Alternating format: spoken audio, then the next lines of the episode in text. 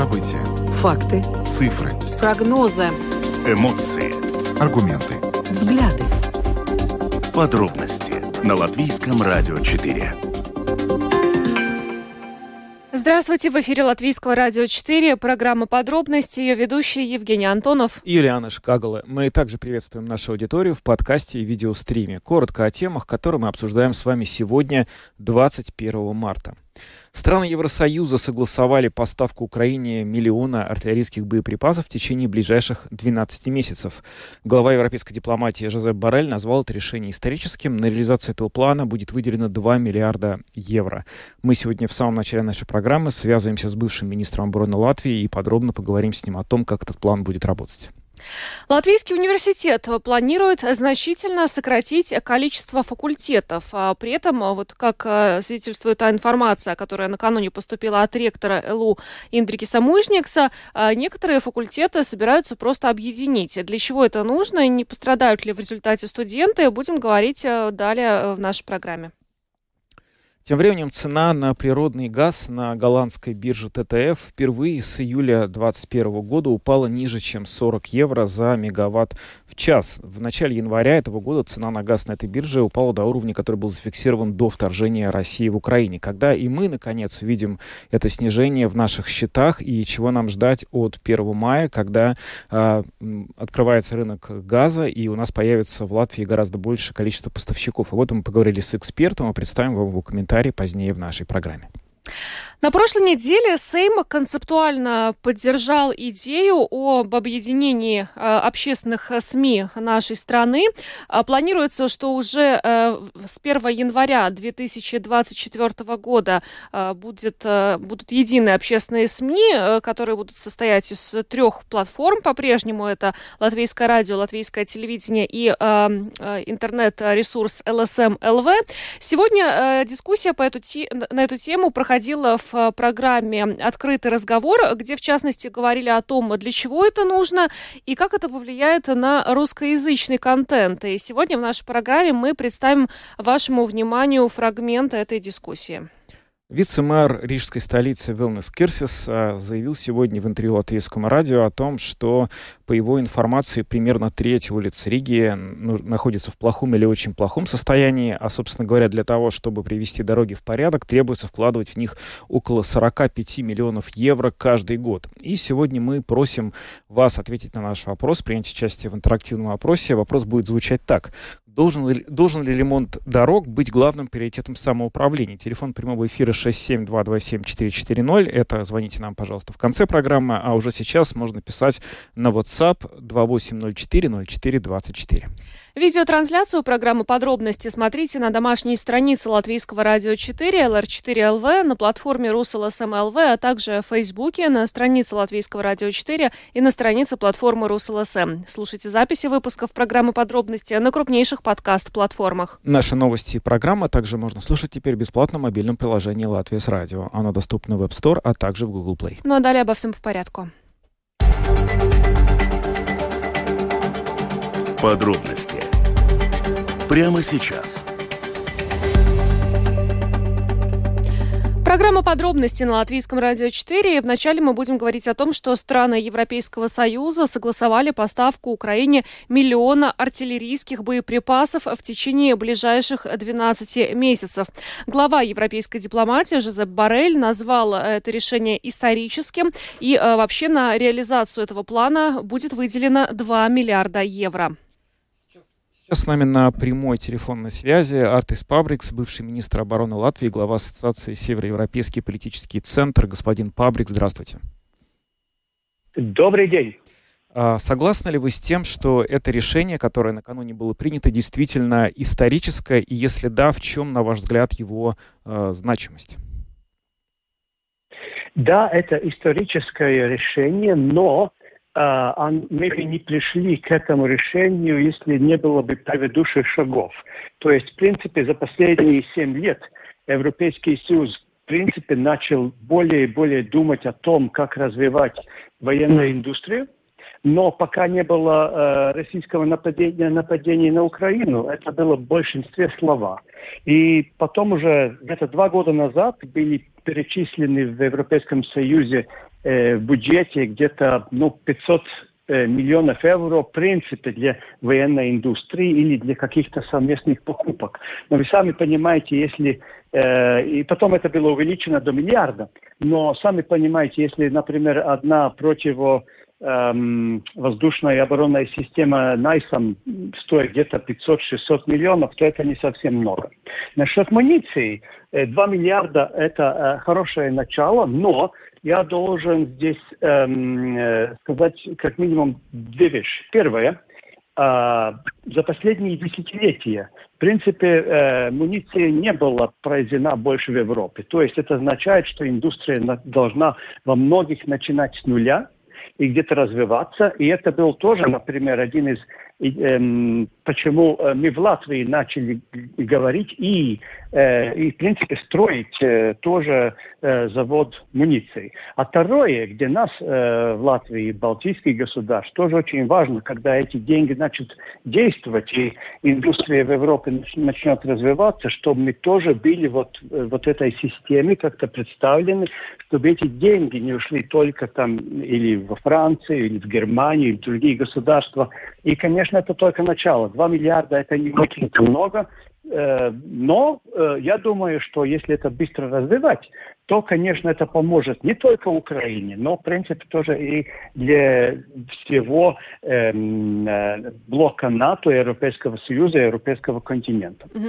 Ну вот и то, о чем вы говорите, э, как раз э, члены Европейского Союза договорились о создании комиссии по наращиванию производственных мощностей оборонной промышленности. Но вот вы уже упомянули Латвию в этом контексте. Какой вообще потенциал здесь у нашей страны? Насколько сильно мы можем нарастить свои производственные мощности оборонной промышленности?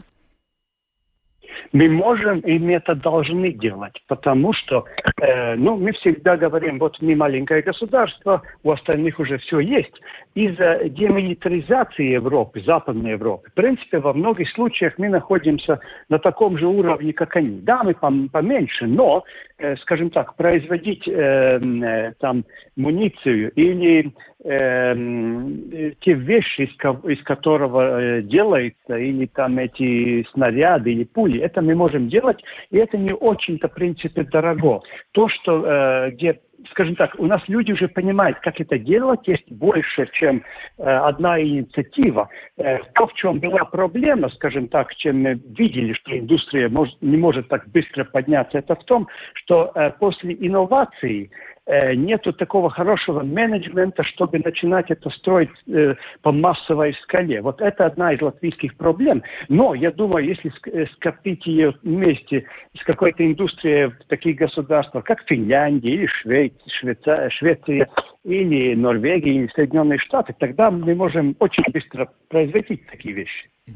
Ну вот э, этот план, который был обнародован, он рассчитан на довольно большую перспективу. Речь идет о том, что 12 месяцев э, это будет миллион боеприпасов поставлен, дальше может быть еще больше, но э, боеприпасы Украине нужны прямо сейчас, потому что сложная ситуация в Бахмуте, в Авдеевке складывается. Кроме того, много говорят о том, что буквально в ближайший месяц-два Украина намерена начать контрнаступление. В этой связи вопрос, насколько быстро вот эти снаряды, которые нужны Украине, можно будет ей доставить?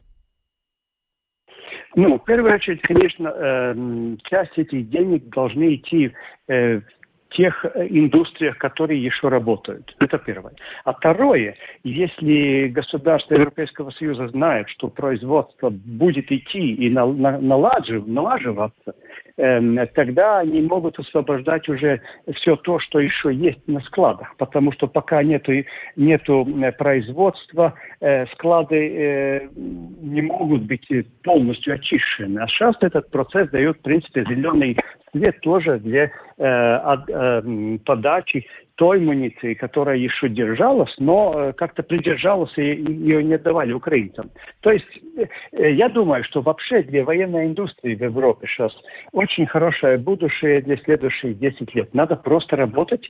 И для нас тоже это, например, такие снаряды производить в Латвии, это не так уж э, дорого, это возможно. В принципе, это, это вопрос не о сотнях э, миллионов долларов или евро, это вопрос о десятках. И это можно сделать. Но вот а сейчас, а, э, на ваш взгляд, не существует ли риска того, что оборонная промышленность стран Альянса просто не будет поспевать за нуждами стран Альянса, и в том числе вот в оказании помощи Украине? Я думаю, что э, какой, какой-то стресс будет, конечно. Э, это вопрос уже менеджмента, но, э, конечно, если мы должны прикладывать сил, чтобы э, эта индустрия работала, потому что э, у нас ведь нет другой альтернативы. Если надо, надо вкладывать еще больше, не только 2 миллиарда, 4, 5 миллиардов, но это надо делать. И совместно э, все-таки западная экономика где-то 50% из мировой экономики. И это стыдно, если за 30 лет э, все это было забито, и никто не знает, как, как и что делать, и, и мало таких заводов. И это Э, я уже, если вы посмотрите раньше, что я говорил уже год назад, когда война началась, я думаю, что западная экономика должна перейти на военное мышление и просто э, начинать работать так, как будто вот такой кризис есть. И я думаю, мы сейчас так медленно к этому приближаемся, и экономика понимает это, потому что индустрия это уже понимала. Это был вопрос политиков, которые как-то не могли, скажем так, усвоить вот законы этой войны. Сколько вообще, на ваш взгляд, э, будет э, длиться, и можно ли так ставить вопрос, вот это вот э, такая интенсивная поддержка со стороны э, Евросоюза, потому что э, некоторые эксперты сейчас уже говорят, что вот буквально в этом году то наступление, которое готовит Украина, это такой ее самый большой шанс э, отвоевать ту часть территории, которую захватила Россия, а что будет в следующем году уже неизвестно. У вас какие ощущения? Насколько действительно Евросоюз и НАТО ограничиваются в своей перспективе этим годом, или они думают о гораздо более долгосрочных планах поддержки в военном смысле Украины? Я могу сказать, как они должны думать и как мы думаем, вы должны думать. То есть мы знаем, что на э, встрече Г-20, где в коридорах, потому что двух, двухсторонней встречи между Блинкеном и Лавровым там не было, э, там э, Блинкен сказал, что Украина будет поддерживаться столько долго, сколько надо. И так и надо думать. И я думаю, это единственный путь, как мы можем, скажем так, достичь ситуации, где Россия и где Путин готовы сесть у стола переговоров. То есть понять, что э, э Запад, Европа, Америка будет Украину поддерживать до того, как, когда вот э, Россия поймет, что она в этой войне победить не может. И когда она это поймет, у нее не будет э, другой э, скажем так, другой возможности, как просто сесть и говорить о том, как уйти из Украины. Другого пути просто нету. Пока в России надеется все-таки, и Путин надеется, что вот через месяц, два, три, четыре месяца Запад устанет и не будет больше Украине помогать, там будет, может, выборы в Вашингтоне, еще что-то. Нет, надо давать такие сигналы, что помощь будет настолько долго, насколько надо. Что ж, большое вам спасибо за интервью. Артис Пабрикс, бывший министр обороны, глава Ассоциации Североевропейский политический центр, был с нами на связи. Еще раз вас благодарим и всего доброго, хорошего вечера. Спасибо вам. Спасибо. Всего хорошего. Ну что ж, а мы тем временем идем э, дальше, поговорим о том, что э, Латвийский университет э, планирует значительно сократить количество факультетов. Об этом накануне сообщила ректор ЛУ Индрикис Мужникс. В настоящее время в ЛУ имеется 13 факультетов, охватывающих 4 научные отрасли. И, как вот сообщается, сокращение этих факультетов может произойти за счет их объединения.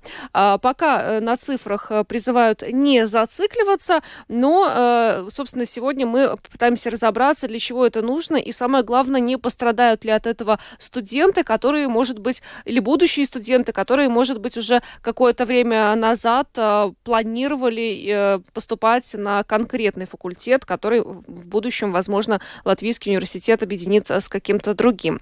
Не получается у нас пока связаться. Да, у нас что-то, да, не получается удалось связаться с господином Мужниексом. У нас э, наверняка в течение программы попробуем еще. И, наверное, у нас э, так или иначе удастся это сделать. Сейчас мы перейдем, перейдем дальше, к другой пойдем. теме и поговорим о ценах на природный газ. Они очень сильно падают уже несколько последних месяцев. И вот буквально э, на днях голландская биржа ТТФ зафиксировала, что цена упала ниже 40 евро за мегаватт-час. Это уровень, на котором она не была э, очень давно, практически с довоенных э, моментов, э, с, довоен, с довоенного времени. И теперь возникает вопрос, во-первых, насколько это все надолго и как это повлияет на нашу с вами жизнь, и когда, наконец, в тех платежках, которые мы ежемесячно оплачиваем, мы сможем увидеть, сколько этот э, газ на самом деле, что он так, такой дешевый.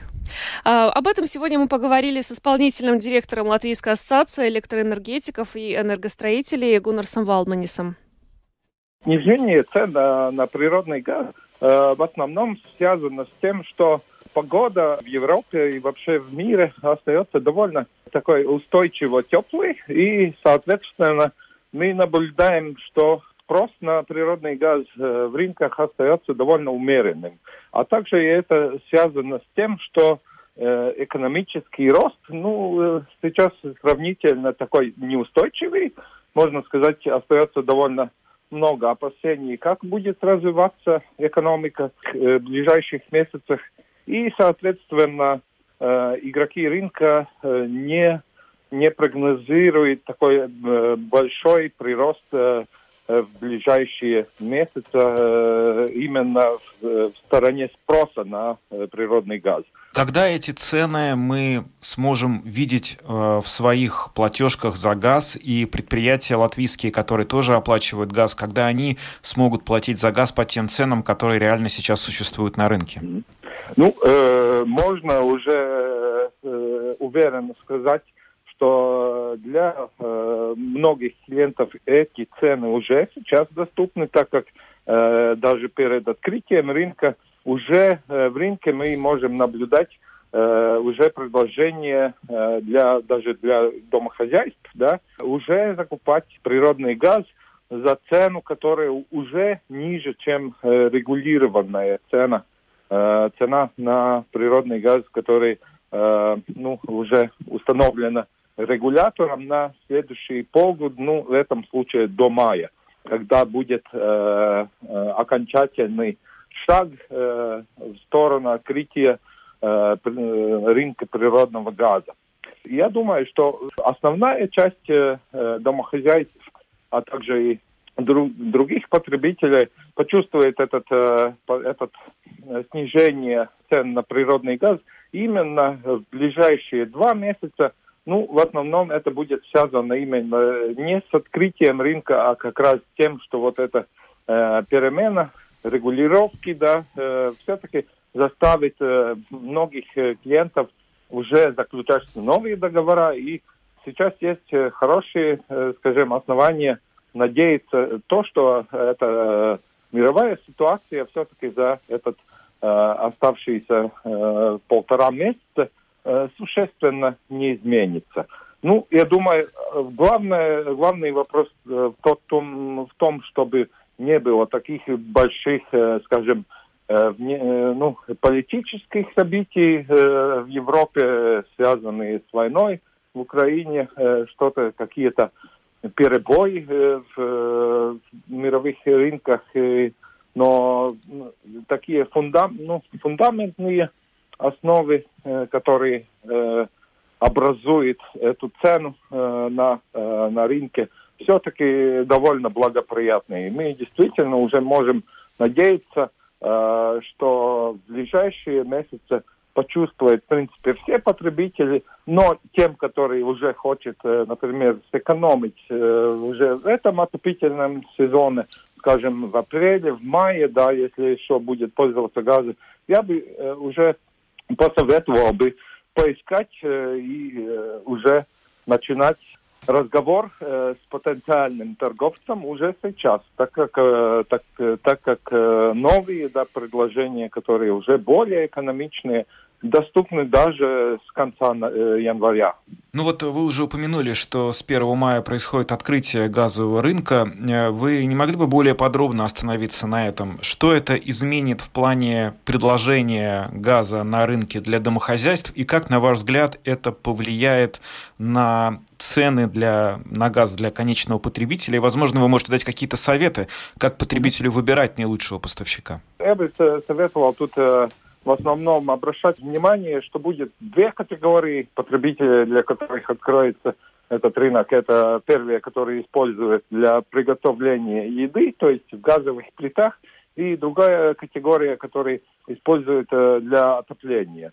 Ну, я скажу уже очень прямо, что я не ожидаю никаких особенных изменений для тех, которые пользуются в газовых плитах, потому что там объем и стоимость самого газа и уже э, в этом конечном счете он и уже и так маленький. И там э, очень большие возможности как-то что-то повлиять. Ну, в этих обстоятельствах там нету, там нету настолько большой суммы, да, конечно, чтобы там что-то можно было сэкономить. И я предполагаю, что там в основном эти цены более-менее останется стабильными и будет колебаться ну, в таком же размере, как они колебались в предыдущих годах, да, то есть когда стоимость газа действительно упала, да, скажем, как э, в 2015 году, после 2015 года, тогда действительно эта стоимость газа будет уменьшаться и для этих потребителей. И когда, соответственно, если будет э, опять какой-то рост на цен,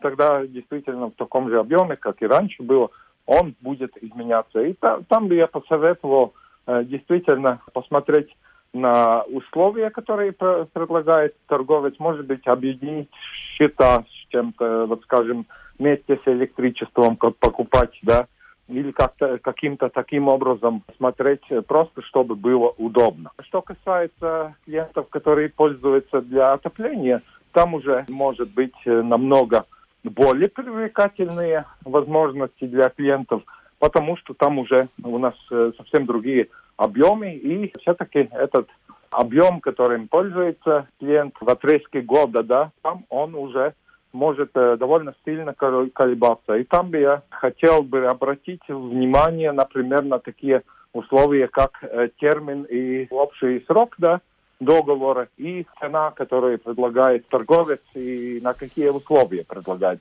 Потому что я думаю, что там уже будет такие интересные предложения, скажем, установить немножко более высокую цену, но зато гарантированная на более длительный срок, скажем, не знаю, два года или три года. И тогда для клиента, который уже хочет вот на несколько длинный период уже планировать свои домашние да, коммунальные расходы, это довольно хорошая возможность уже этот бюджет для отопительной услуги уже таким образом, можно сказать, для себя ну, э, гарантировать. Что изменится? Если вот сейчас цена устанавливается на 6 месяцев, да, тогда я думаю, что в будущем можно будет и договориться и о длительных более сроках или более коротких сроках, и цене, которая привлечена уже оптовой цене. Это тоже может быть выгодно, например, для клиентов, у которых есть возможность домашнее отопление уже э, с разными ресурсами ну, обеспечить, скажем, с электричеством или с газом.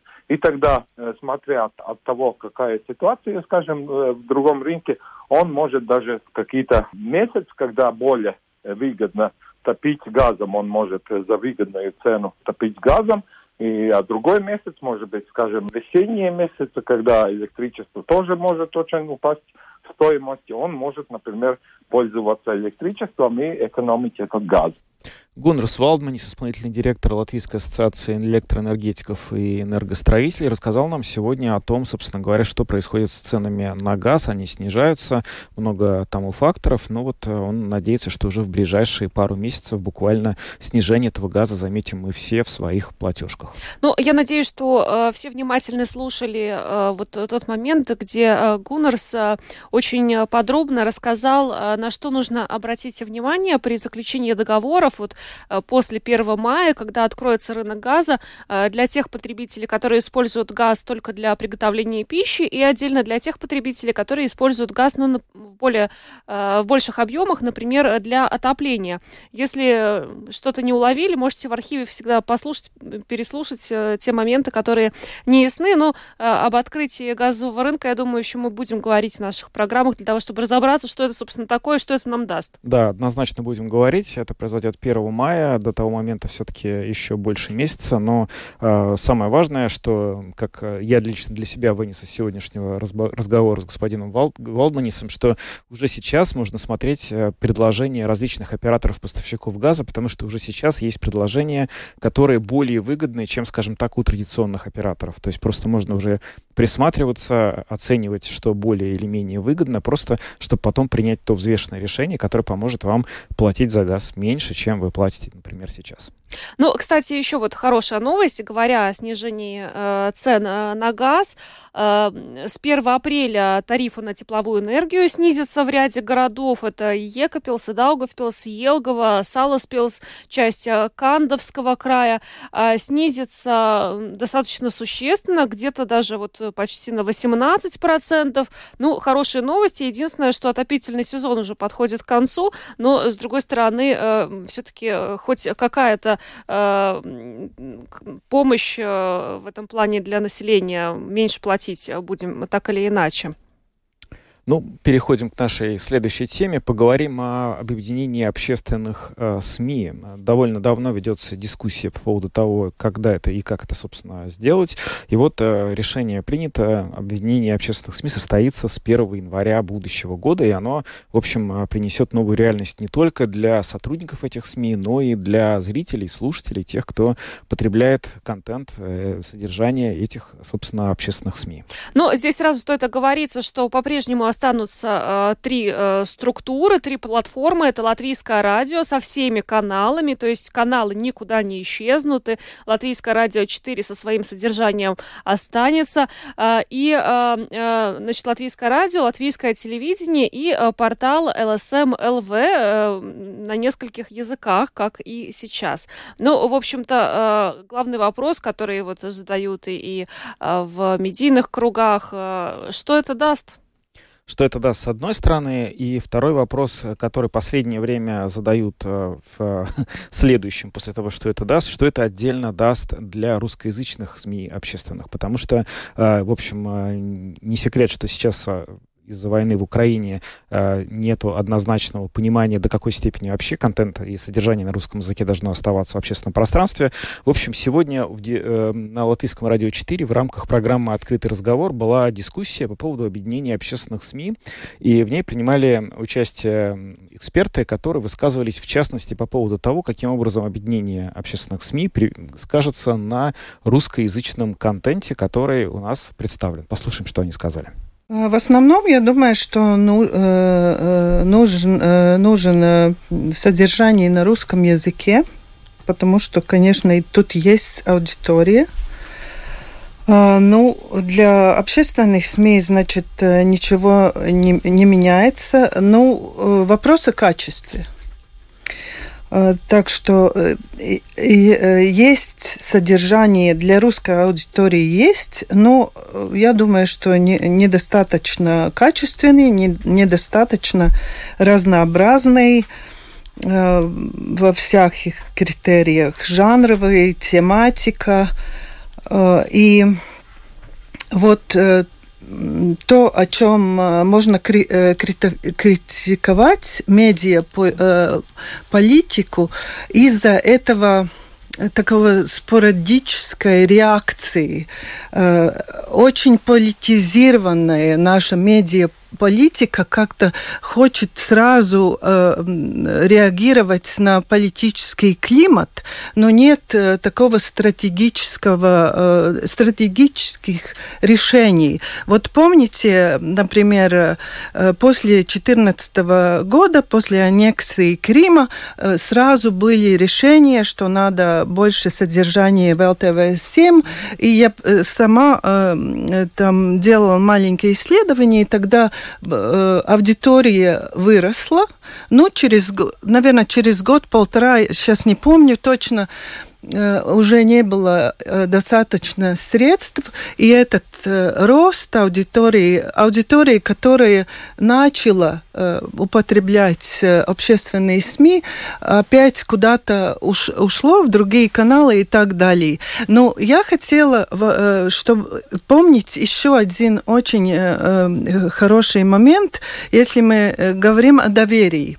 Во время пандемии в первом году было много опросов, много исследований, и была очень ясная тенденция, что э, русскоязычные аудитории, э, значит, э, меньшинства, люди, которые жи, живут вместе с нами, они больше начали доверять и общественным СМИ, и вообще э, латвийским СМИ, и доверять и э, э, правительству, потому что они увидели, что э, э эти институции национальные работают в их интересах, и им была э, нужна эта информация. Потом, просто, э, конечно, это поменялось, но да, сейчас, конечно, вопрос, э, и я хотела уточнить, и э, это хорошо, что Домбурс меня выбрал сегодня как бы критиковать, это хорошо. Я хочу уточнить эти эти данные, которые я упомянула, это, эти данные э, вообще о русскоязычной аудитории так быстро э, не точно э, э, сказала. Значит, русские начинают... Э, те, которые э, дома говорят на русском, начинают больше употреблять и лат, латышское, э, значит, содержание. Так что я думаю, что это Э, что мы будем жить э, в разных переменах, и переменах э, объединений, и в переменах того, как меняется аудитория.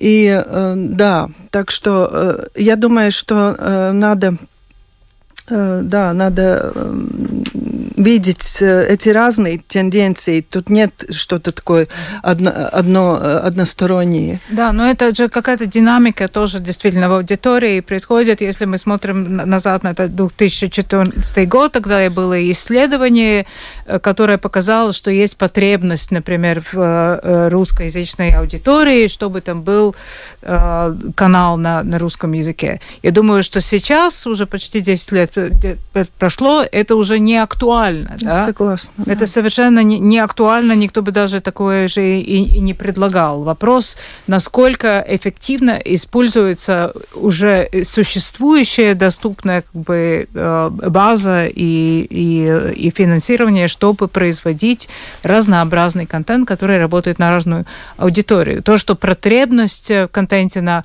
русском языке до, до сих пор есть, это, это факт, но аудитория меняется. И то, что что э, Анда упомянула, то, э, и это с поколениями, я думаю, тоже связано, но надо посмотреть исследования.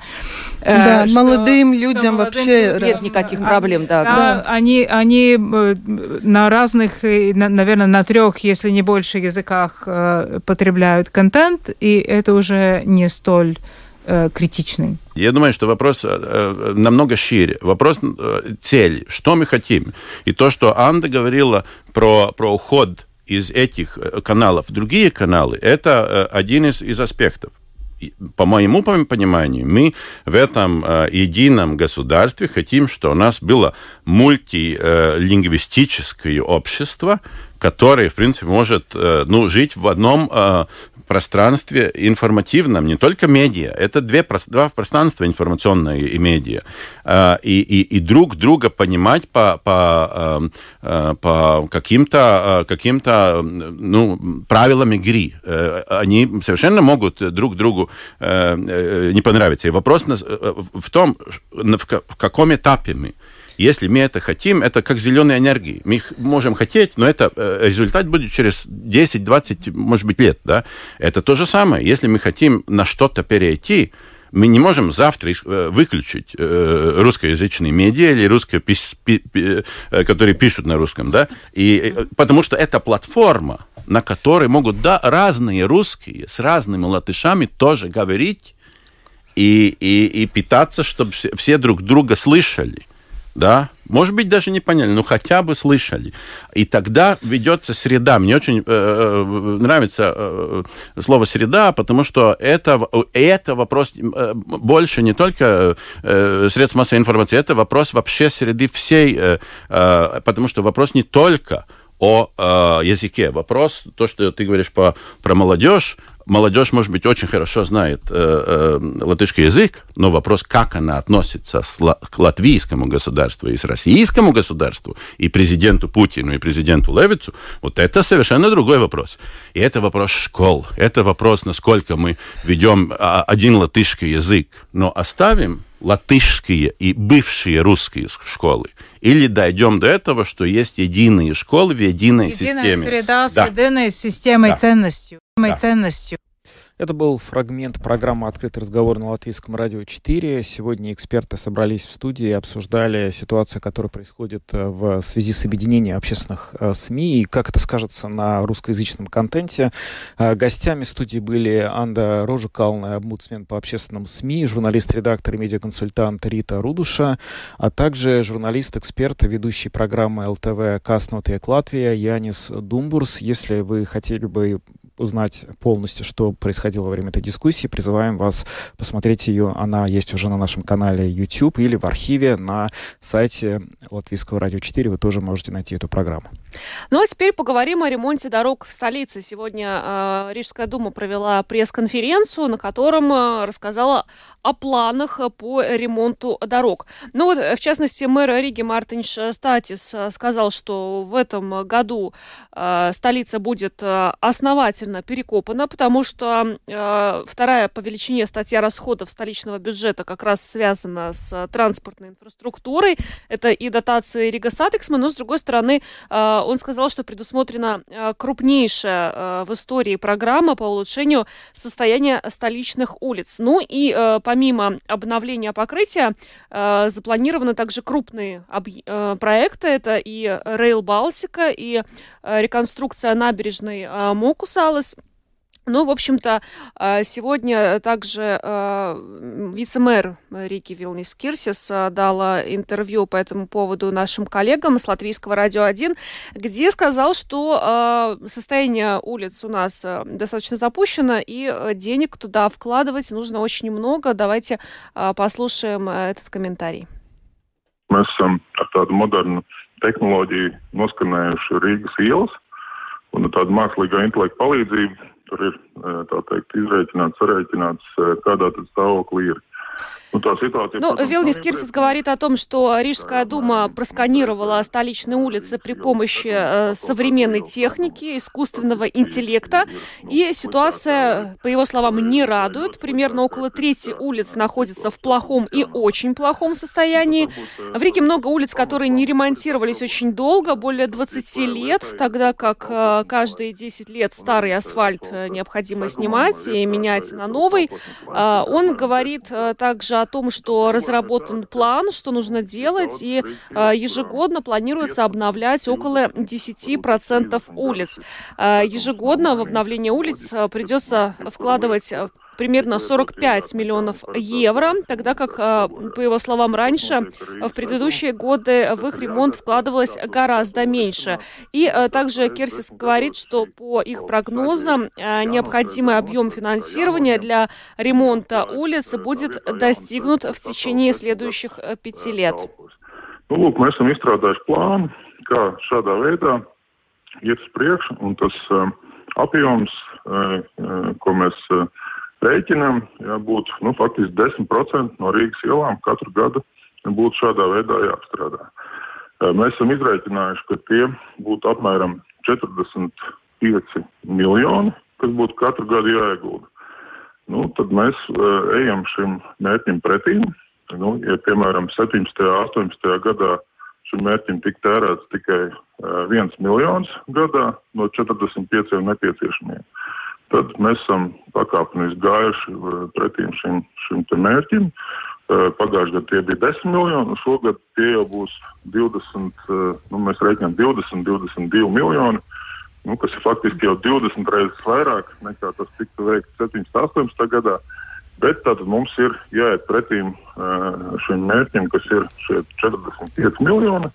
Un tad, nu, es teiktu, kaut kādos, nu, jau kā, kādos piecos gados varētu redzēt tādu sasniegt kritisko apjomu, Вилнес Кирсис, вице-мэр Риги, рассказал сегодня в интервью латвийскому радио о том, что происходит э, с рижскими улицами и сколько, собственно говоря, город планирует вкладывать денег в то, чтобы привести их в порядок. Но вообще дискуссия о том, что делать э, с дорогами, она вечная, потому что на одного человека, который говорит, а давайте отремонтируем дороги, потому что дороги у нас очень плохие, находится второй сразу, который говорит, что послушайте, а давайте мы что-нибудь другое сделаем, а дороги потом, потому что по дорогам ездят только автомобилисты, а вот в школы ходят все дети, в больницы больницы ходим все мы, и, в общем, далее можно продолжать по списку.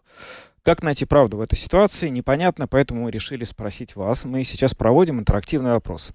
И просим вас ответить нам на вопрос такой. Должен ли ремонт дорог быть главным приоритетом самоуправления? Телефон прямого эфира 67227-440 или пишите на WhatsApp 28040424. Есть первый звонок. Здравствуйте, вы в прямом эфире. Здравствуйте. Я приношу извинения за беспокойство. Вы понимаете, по какой причине у нас плохие дороги? Если вы возьмете административный э, кодекс Латвии об административных правонарушениях, да, и с 2004 года, с 01.07 статья 142 исключена из э, этого административного кодекса. Дело в том, что этот кодекс как раз можно было, согласно этому кодексу, привлекать к ответственности содержателей э, дорог. Э, то есть практически, практически с 2004 года вы не, вы не можете, ранее вы до 2004 года вы могли пригласить э, э, полицию или административного инспектора, которые имели право по закону за любые нарушения, которые на дороге есть по содержанию дорог, составить протокол. За это была ответственность юридических лиц до 5 тысяч, э, физических лиц там было до 200 250 лат, это в латах я говорю, mm-hmm. да, и надо решать вопрос, как восстановить, чтобы, мож, чтобы любой водитель, который на дороге мог э, тут же приехать, вызвать э, полицию самоуправления да, или мысль ваша, полицию, мысль ваша или... понятна, спасибо большое да, за да, звонок, да. есть Вы много это... других, да, ну на самом деле тут надо разобраться, что действительно произошло с э, этой статьей в кодексе, я первый раз про это слышу. Да, я тоже. Здравствуйте, вы в прямом эфире. Добрый день, я вам напомню просто несколько фактов, да, по э, состоянию дорог по индексу глобальной конкурентоспособности. Латвия несколько лет назад была на 107 месте, Литва и Эстония 37 и 38. После Монголии и Камбоджи. Там сложный подсчет, да, просто факт это. Теперь еще факт. У нас э, транспортный налог, который переименован транспорт эксплуатации с Нодуклис, только в Латвии. Больше его нет ни в одной стране Евросоюза. И только по этой позиции миллиард собирается. Но это а то, ли. что вы говорите, это вряд ли вы проверьте. Что значит вряд ли? Если я говорю, отвечаю за слова, господин Антонов. Со мной уже спорили люди, со мной уже проверим, спорили хорошо. люди и проигрывали спор. И то, что вы сказали, вот этот универсальный, вот это вот, ну вообще я не знаю, как его назвать, что одни говорят на это, а вторые на то, а третьи на то. Литва, Эстония. Там и на это, и на то, и на дороге, и на все. В разы больше, чем у нас. При меньшем сборе денег. Так что вот это вот, значит, что одни хотят одно, а вторые второе, а третьи третье. У нас Юрмальская трасса, половина сделана, а половина была прокремлевская, Ушаковская, не сделана. Да. И по Юрмальской трассе ездят все. Спасибо Дикость, большое дикость. за ваш звонок. Я напоминаю вопрос, который звучит так. Должен ли ремонт дорог быть главным приоритетом самоуправления? Никто не сомневается в том, что дороги надо ремонтировать. Мы хотели бы узнать ваше мнение. Надо ли сейчас в первую очередь ремонтировать дороги или в первую очередь надо заняться какими-то другими делами, которые тоже, честно говоря, у нас есть, в том числе в Риге? Здравствуйте, вы в прямом эфире. Здравствуйте. Ценю вашу любезность и ваше внимание к вопросам сложным. Русский двор, знаете, были магазин, покупали что-то. Рядом гостиница Европа, тоже боулинг, дорога. Оказывается, она никому не принадлежит. Ее построил хозяин, которого уничтожили, ну, в общем-то, превратили в ничто за свой счет. И она не числится, а ямы-то остаются. Да, это большая Ну, проблема, на самом деле, рижского На самоуправления. моих глазах две машины порезали покрышки. Ну и что, ну в яму попали. Ну, женщины были за рулем. Ну и что делать? Да, спасибо за ваш звонок. Это действительно большая проблема, особенно во дворах многоквартирных домов, которые находятся не на земле, принадлежащей самоуправлению, на частной земле. И э, невозможно привлечь э, к ответственности этих собственников. Э, они не ремонтируют эти дворы. Как с ними связаться, тоже не всегда понятно. Но вот э, самоуправление эти частные, э, со- частные земли не, не ремонтирует. Это, это действительно так. Добрый, добрый день. Добрый. Я хочу сказать, что дороги ремонтировать нужно в первую очередь. По ним ездят люди, у которых ломаются машины. Детей возят в школу, больных возят в больницы, скорая помощь, пожарные. Обязательно дороги надо ремонтировать, тот же подъезд к школам. А вот к вам маленькое замечание. Вот то, что вы сказали, достаточно запущено, это, понимаете, выражение не совсем такое. Это оксиморон, типа... Я понял. Спасибо э, большое за ваше мнение. Я пока просто в ходе опроса вот э, я усомнился в том, что транспортный налог есть только в Латвии, и пока принимал звонки, проверил, есть транспортный налог в Бельгии, есть транспортный налог в Эстонии, его ввели в Литве и собираются ввести во Франции. В этом году внесено изменение в правительство, поэтому я бы не стал говорить, что Латвия единственная страна Евросоюза, которой транспортный налог введен. Так, принимаем еще звонки. Э, Здравствуйте, вы в прямом эфире. Здравствуйте. Вот э, такое вот предложение. А почему вот э, дороги не делают между кварталов? Такие ужасные ямы. Ходить даже плохо ходить. Мало что плитку поставили нам. А двор такой гадский почти, дырки во всех дворах. Ну да, проблем много. Спасибо за звонок. Ну что ж, э, проблема такая достаточно острая для всех э, наших э, слушателей. Никто не равнодушен к вопросу качества дорог. Я думаю, что не только в Риге, но и в других городах Латвии, да и ну, правда, дороги государственного значения у нас ремонтируют в приоритетном порядке. Но, э, в общем-то, э, Кирсис сказал, что вот та ситуация, когда э, у нас ухудшается состояние дорог, должна прекратиться в 2025 году. То есть это уже достаточно скоро. Рижская дума сегодня на пресс-конференции, ну, убеждала в том, что э, они плотно и активно взялись э, за этот вопрос. Да, Посмотрим. 20 25 год это достаточно близкая перспектива. Это, по крайней мере, то, что точно совершенно можно будет оценить уже по работе нынешней Думы, потому что э, нередко проблема всех планов в том, что они настолько далекие, что коалиция явно к этому моменту уже сменится, а может быть не один раз. В данном случае явно нынешние власти рижские собираются вот за тот срок, который у них есть, к этой проблеме а, плотно приступить, за нее взяться и хотя бы отчасти, как мы надеемся, ее решить, но будем верить в то, что это у них реально получится. Ну что ж, на этом программу подробности завершаем. Мы с вами были Евгений Антонов, Юлиана Шкагла. звукооператор Регина Безаня, видеооператор Роман Жуков. Всем хорошего вечера и до завтра. До свидания.